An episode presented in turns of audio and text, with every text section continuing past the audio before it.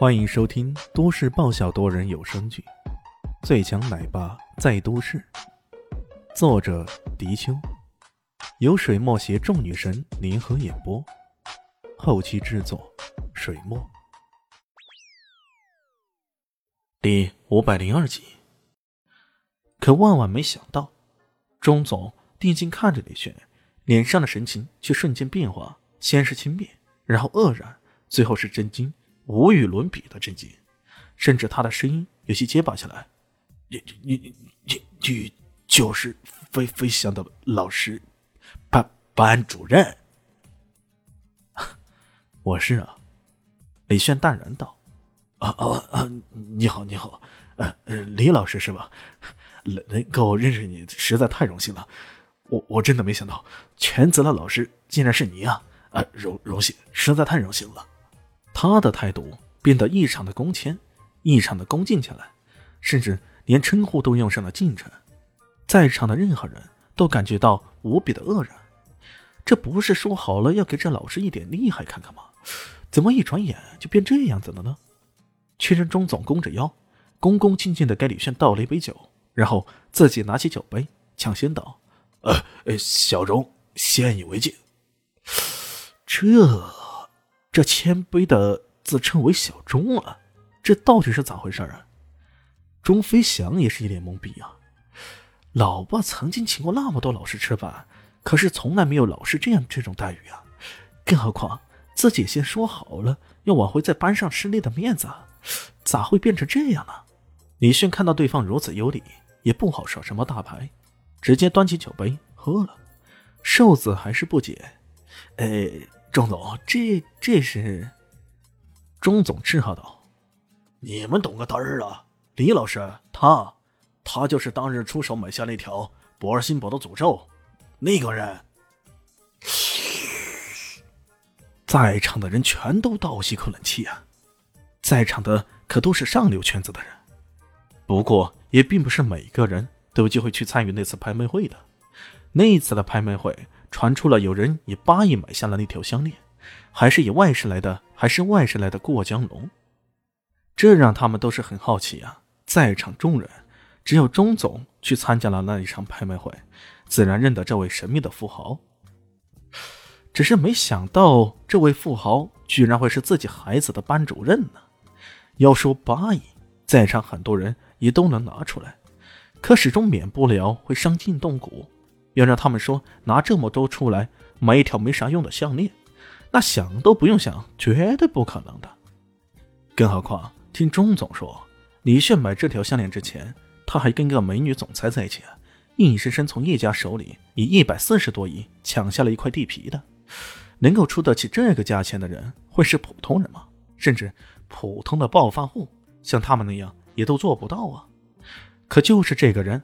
刚刚却被他们自己肆意嘲讽，现在打脸了呀！瘦子等人顿时感到无地自容了。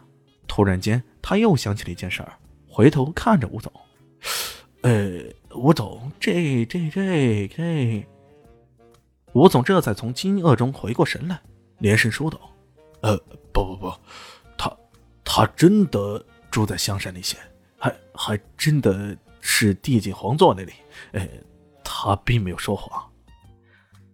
他刚刚一直在出神，是因为他看到了这把香山立械的智能钥匙。要说宝石界的钥匙随时可以模仿，可这种钥匙是特制的，他一眼就能认出这把钥匙来。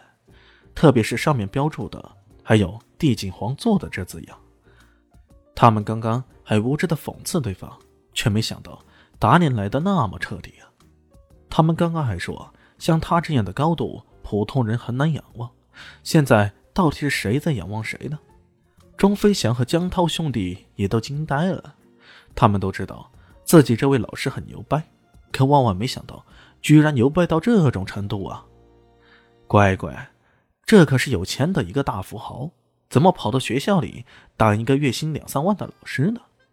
莫非这也是有钱人的一种癖好？闲得无聊，所以想找些事儿来干？面对着众人的错愕，李轩不以为然，挥了挥手，说道：“干嘛呢？这菜都差不多冷了，大家快吃吧。”一副神情自若、不卑不亢的样子，谁还会怀疑他不是那个传说中的神秘富豪？瘦子哪怕不服气，这时也只能服帖了。谁让你没钱花八个亿买那么一条项链呢？这种尴尬气氛后，众人也都热情高涨起来，纷纷争先恐后的向李轩敬酒。什么多多关照之类的话不绝于耳，但大家都知道，这个关照可就不是关照钟家的小孩那么简单了，而是关照他们。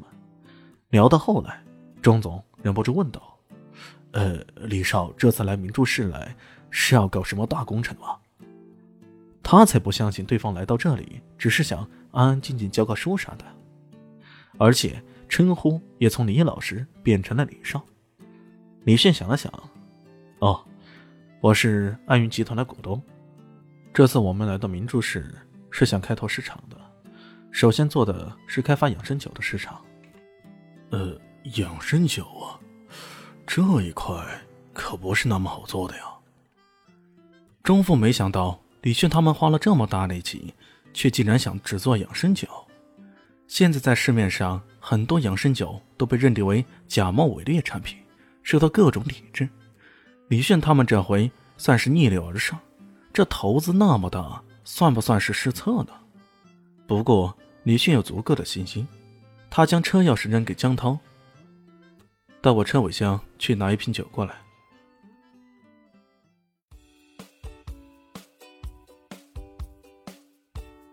大家好，我是陆神佑，在剧中饰演艾总艾云珍。本集已经演播完毕。